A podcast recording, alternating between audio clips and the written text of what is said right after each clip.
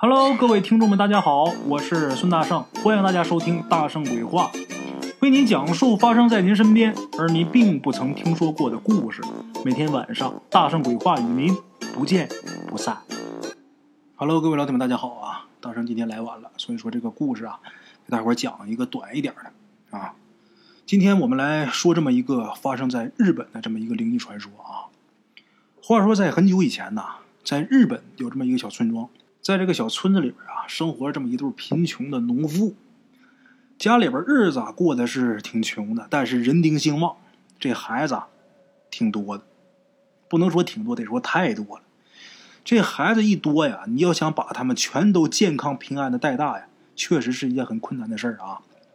因为这个呢，这一家人生活呀，一度过得很拮据。咱们都说穷人的孩子啊早当家，哎，这对夫妇啊，他们家这些孩子就是。这家这个男的呀，早早的就带着自己大儿子下地去干活去了。那年这大儿子刚十四，剩下其他的稍微小一点的就跟着这家的女主人呐，在家做点针线活，还得收拾家务。这日子呢过得是紧紧巴巴，可是，一家人好在呀，心里边很满足。哎，不管说日子啊穷也好，富也好，一家人在一起啊，这就是天伦之乐。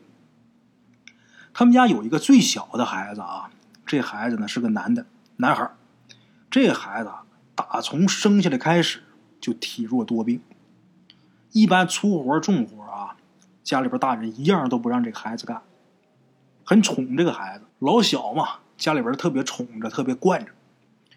他这个身体啊，真是不好，一干活呢就生病。有的时候，这孩子想给家里边帮帮忙，但是家里边人都不用他干，不用他插手，担心他呀。你说一干点活又病了，反而给家里边添麻烦。哎，这个小男孩啊，虽然身体不好，但是他这个头脑特别灵活，他比他所有的哥哥姐姐都聪明，而且记忆力啊很惊人。因为自己这儿子脑袋好使。所以说，邻居们呢一夸这孩子，哎呦，真聪明啊，如何如何的，这夫妻俩啊心里都很自豪。同时呢，这两口子也对自己这小儿子有新的打算。在那个时候啊，在日本有个职业很吃香，什么职业呢？和尚。日本的和尚啊是可以结婚、可以吃肉的，他跟咱们中国的和尚不一样啊。那时候和尚很吃香，包括现在也是的。谁家要是死个人，你请个和尚去念个经，没个七八十万日元，你想都别想。那个时候也是，虽然不如现在挣得多，但是在当时那个经济环境下，一场法事能赚那么多钱，已经是高工资了。哎，被人家拿神一样供着，自己还能赚那么多钱，又不用受累。所以这两口子就想着，你看咱们孩子脑子这么聪明。还记什么东西能记得住，咱就不如把他送庙里边当和尚去。他背那些个经文呢，肯定快。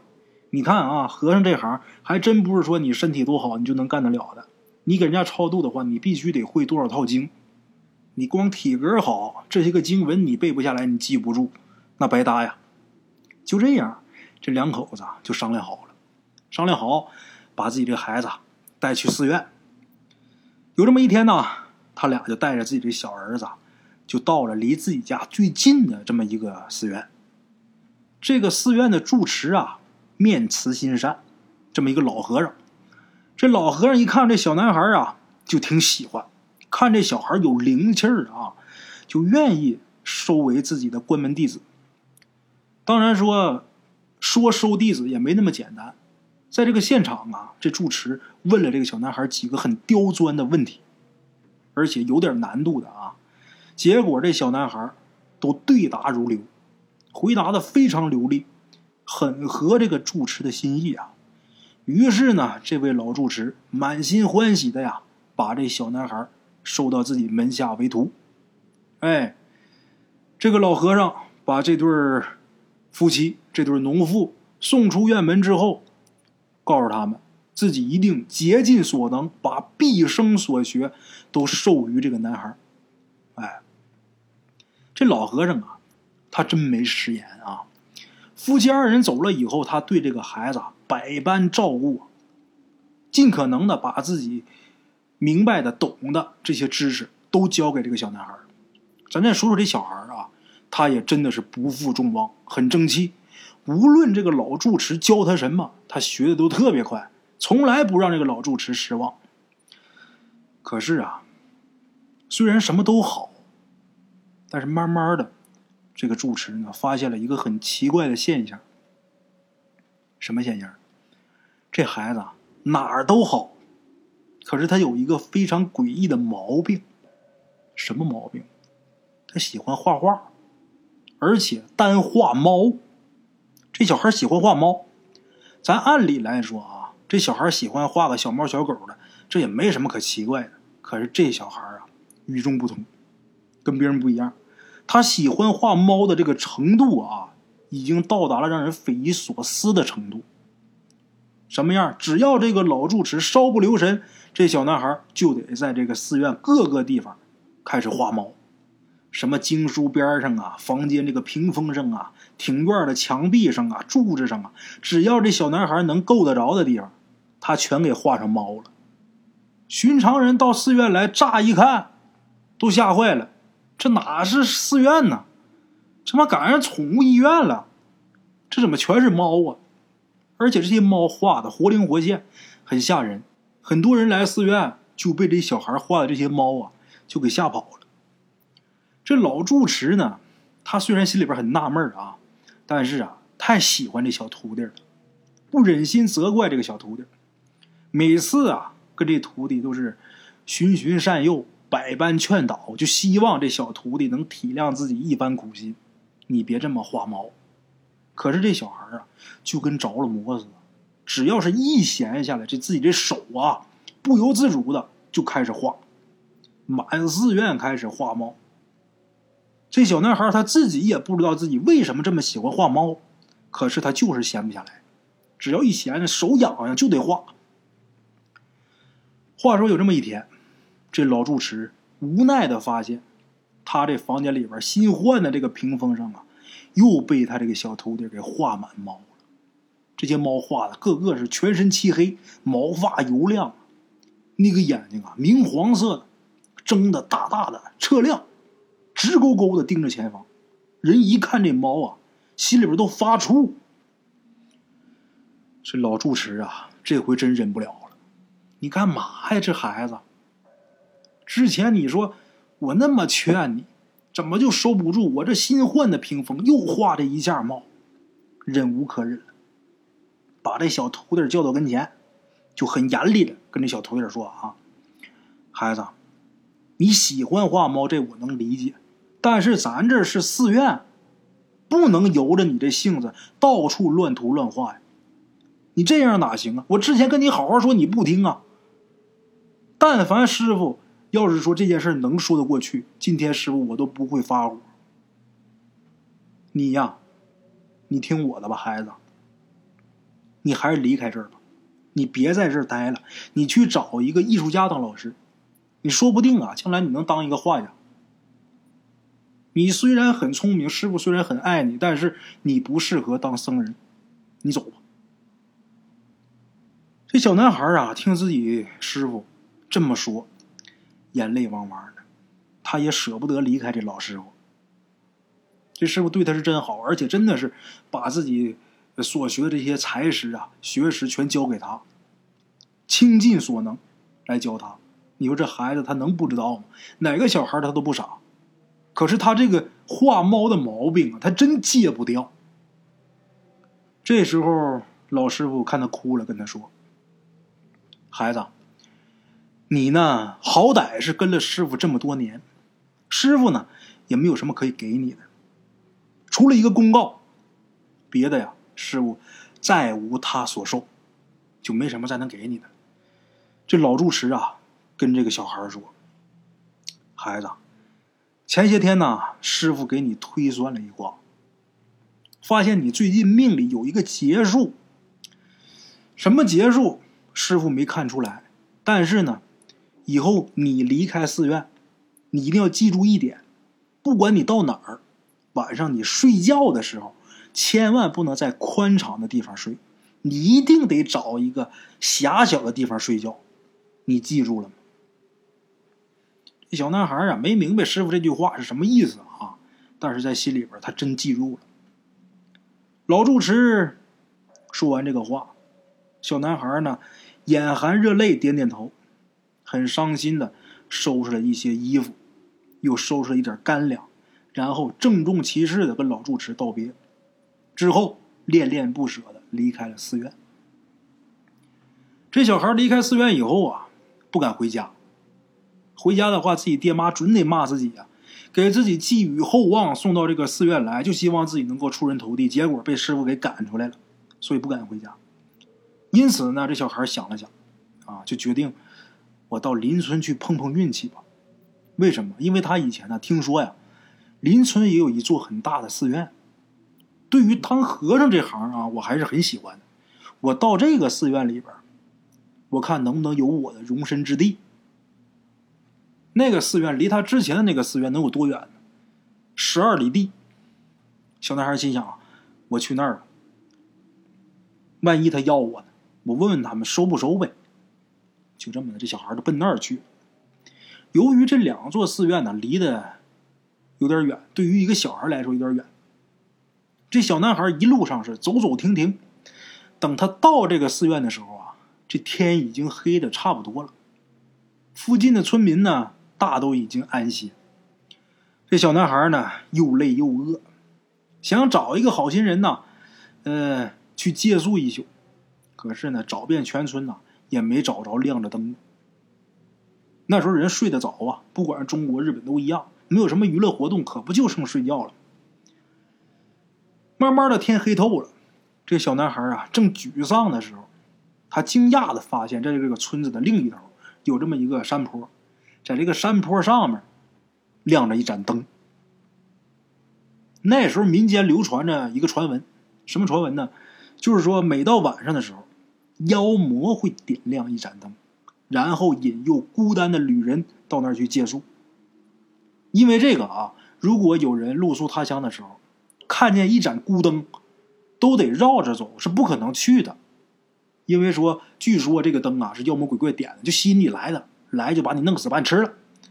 但是小男孩他小，他想不了那么多呀。这会儿又累又饿呀，一看那儿亮着一盏灯，没多想，欣喜若狂，就好像是抓住救命稻草似的。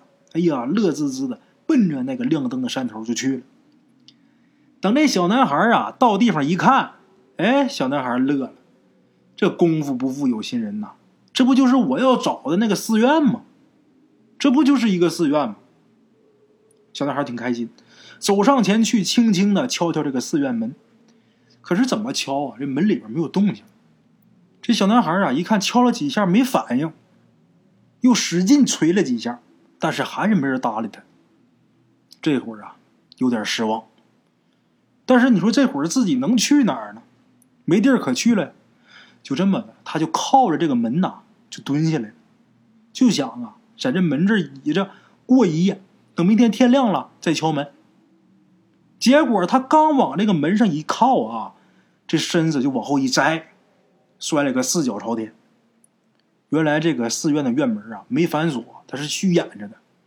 那院门挺大挺沉的，刚才他拍门呐，这门没开，但是这会儿他往上一靠，这门开了。哎呦，闪这么一下，小男孩赶紧是坐起来，拍拍身上的灰尘，然后呢，一看这门没锁啊，里边没插，他就进去了，轻手轻脚的就进去了。对于一个陌生的环境啊，肯定是这样，要小心谨慎。进到这个寺院之后，看这个寺院当中挂着一盏油灯，着的挺旺，但是一个人影可没看着。光看着这么一盏灯，这小孩就觉得呀，自己弄出这么大动静，连拍门、再砸门、再把这门给靠开，这门嘎吱嘎啦响，应该说有人跑出来看看是怎么回事如果有人的情况下，他肯定会出来人的。好吧，那我在这等一会儿吧。就这么的，他找个地方就坐下来了，等着有人过来问他你干嘛的啊？他一说啊，我来当和尚的，就完了呗。结果等了好一会儿啊，一个人没有，也没有和尚过来问自己。这小男孩心里边就有点纳闷了啊。这时候他就发现了一个很奇怪的现象，什么呢？这个寺院里边啊，所有的物件上啊，都蒙着一层灰，有的地方啊还结了蜘蛛网。他心想：这寺院的和尚也忒懒了吧？这怎么的，每天也得派个小和尚出来把这寺院给打扫干净啊！啊，这么脏、这么乱的地方，那些和尚是怎么住下来的呢？奇怪。小男孩巡视四周一圈，终于找着一个让他眼前一亮的东西。他不是已经走了一天加半宿了吗？他这会儿不仅是又累又饿，最重要的是什么呢？这一天都没画猫了。这会儿憋得手直痒痒啊，可算是闲下来了。这手又开始刺挠了，就想着我把这猫画哪儿。就这时候，他旁边啊有这么一堆杂物，在这堆杂物当中，他就看见一块大屏风。这大屏风啊，正好适合他画猫。小孩比较兴奋啊，不吃不喝没问题，不让我画猫绝对不行。就这么的，打自己行李里边。拿出笔墨，一本正经的就开始画猫。这小孩在这个屏风上啊画了挺长一段时间，一直到这个屏风啊已经画满画不下了，小孩也累的也困了，真困了，连累再饿再困，把笔墨收起来，就打算我好好睡个觉。哎，那睡哪儿呢？没人出来，你横不能往房间里边闯，就在这儿吧。就在这院里吧，我就席地而睡吧。咱也知道啊，日本那地方它也不冷，哎，我就躺这儿睡。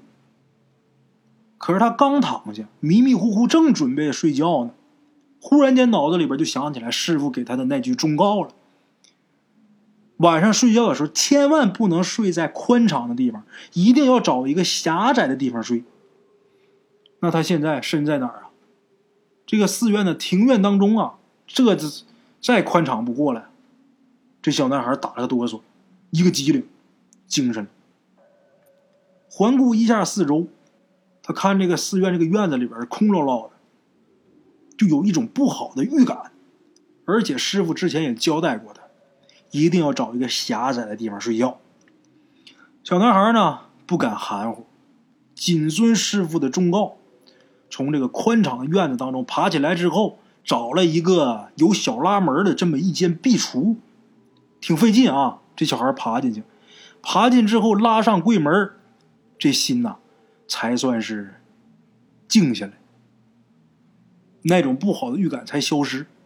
哎，人就是这样，睡觉的时候啊，你得在一个比较紧密的空间里边。咱真说，咱说有一个五千平的房子，中间给你放张床，让你上上面睡去，你准睡不着啊。踏实了，哎，刚才画画啊，画了那么多猫，这会儿啊，身体特别疲惫，就这么的睡着了，哎，很快就睡着了。结果睡到半夜时分，这小孩啊，突然间被一声吵闹声给惊醒，紧接着外边声音是越来越吵，越来越大，很乱。这小孩嘛，他也不敢乱动啊，就把这耳朵啊贴在这个。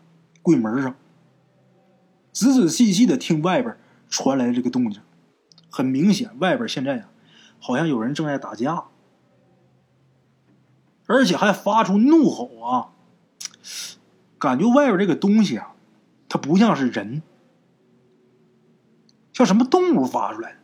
这小男孩吓得是瑟瑟发抖，不敢往外边去偷看，也不敢出声，呼吸都不敢大声呼吸。就怕扰了外边，这个危险奔自己而来。哎，这会儿咱们再说说外边这盏油灯，已经在打斗当中熄灭了，可是这个打斗声却没断，一直持续着，越来越浓烈，哭声、喊声，各种声音，还夹杂着各种物件的碰撞声。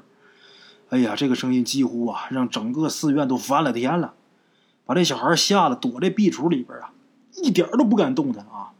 一直到外边雄鸡报晓，天亮了，太阳出来了，这个打斗声才渐渐消停下来，逐渐的一点声音没有了。这小孩啊，在壁橱里边啊，又纠结了好久啊，确认外面没有一点动静了，才鼓起勇气把这柜门给拉开。可是拉开之后，眼前这一幕，把这小孩吓得是目瞪口呆。什么？他看见什么了？这寺院当中正中间躺着一只巨大无比的老鼠。这老鼠有多大？据传说，比牛还大。全身那个毛啊都被这个鲜血给染红了。这个大老鼠啊倒在血泊之中。院子里边所有物件几乎都留下了动物跟动物之间打斗的痕迹。好多地方还都溅上血了，看的人是触目惊心呐。哎呀，这么大的老鼠，谁看不害怕？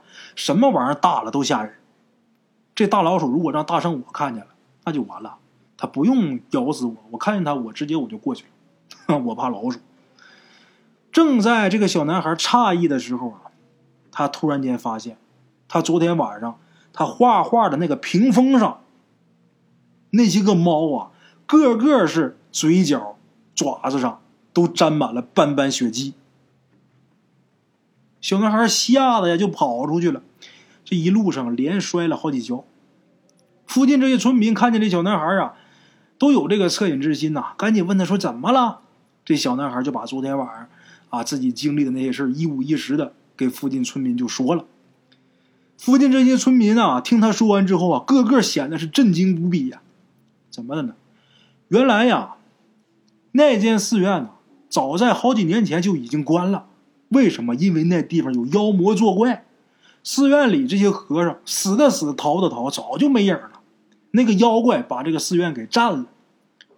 每天在晚上啊，那寺院里边都会亮起一盏孤灯，就是吸引路人过去投诉，然后这妖怪把这个路人给吃掉。曾经有几个胆大的村民为了除害，夜里边。去过这个寺院，想要降服这个妖怪，谁知道啊？个个都被这妖怪啊，要么给吃了，要么给吓傻了，跟疯了似的跑回来，就说大老鼠，大老鼠。具体别的，大伙儿什么都不知道了。从那以后啊，这个寺院就再也没有人敢靠近。所以说，当这些村民们得知有这么一个孩子，竟然在那间妖魔作祟的寺院里边活下来了，个个都很惊讶呀。听到这个小男孩的遭遇以后啊，大家才明白，那个霸占寺院的妖怪啊，其实就是一只老鼠精。之前光听这个疯子回来说老鼠老鼠，大伙不确定，但是小孩一说这老鼠比牛都大，大伙知道这老鼠成精啊，专门吃人呐。由于这个小男孩啊，他谨记自己师傅的忠告，他睡觉的时候不是钻这个壁橱里睡的。这个大老鼠啊，想吃他的时候，因为身体太大个所以说进不去，恨得这牙根直痒痒。在外边，这个巨鼠想尽办法想要吃掉这个小男孩，结果，这个屏风上画的那些猫啊，为了保护小主，一个个打这屏风上下来，跟这巨鼠是展开了一场激烈的生死较量。猫很多。老鼠就一个，另外一个他们是天敌。这巨鼠最终是寡不敌众，倒在了血泊当中，气绝身亡。这小男孩到这儿也终于明白自己师傅给自己的忠告到底是什么意思了。他很庆幸自己躲过一劫，心里边更加感谢这个老住持。为了让师傅啊不再跟他操心，这小男孩就开始云游四海，刻苦学习，苦练画技，最后啊。这小男孩，还真的是成了当地首屈一指的画家。尤其是他画的猫，远近驰名，就跟活的是一样的。哎，好了啊，各位老铁们，咱们今天故事啊就到这儿。大圣今天这故事录的很晚，估计这个故事发出去之后啊，已经是北京时间十二点以后了啊。今天呢，对不住了，今天晚上听故事的老铁们呢，听的。晚了，有的可能等不了，都睡着了。但是再晚，大圣也得录，不能落下。等到八号的时候，大圣就连播三个月，中间没停了啊。等这个故事播够五百期，大圣啊，呃，歇两天，请两天假。但是在这之前呢，大圣每天都会给大家更新。今天我跟我一个朋友两人聊天呢，聊的时间挺长的，你说也不能说就就就挂了，我就一直聊到了十一点二十，我才开始录音。所以说这故事讲的比较潦草，没有那么细致啊，各位老铁多多见谅。甭管怎么说，不能给大伙落下，因为这是我的承诺。谢谢大家啊！希望大家多多帮我转发，多多评论，有条件的多多打赏。好了啊，今儿啊就到这儿，咱们明天同一时间大山鬼话不见不散啊！边的茶楼，人影错落。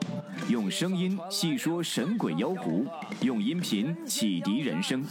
欢迎收听《大圣鬼话》。Hello，大家好，我是主播孙宇，跟着吃完了饭，然后就回到自己的课室上啊。回到课室有喜马拉雅、百度搜索“大圣鬼话”，跟孙宇、孙大圣一起探索另一个世界。那天山女子独守枯城，也只是感谢鬼友们，感谢鬼友们，感谢鬼友们一路陪伴。大圣鬼话，见字如面。欲知后事如何，且听我下回分说。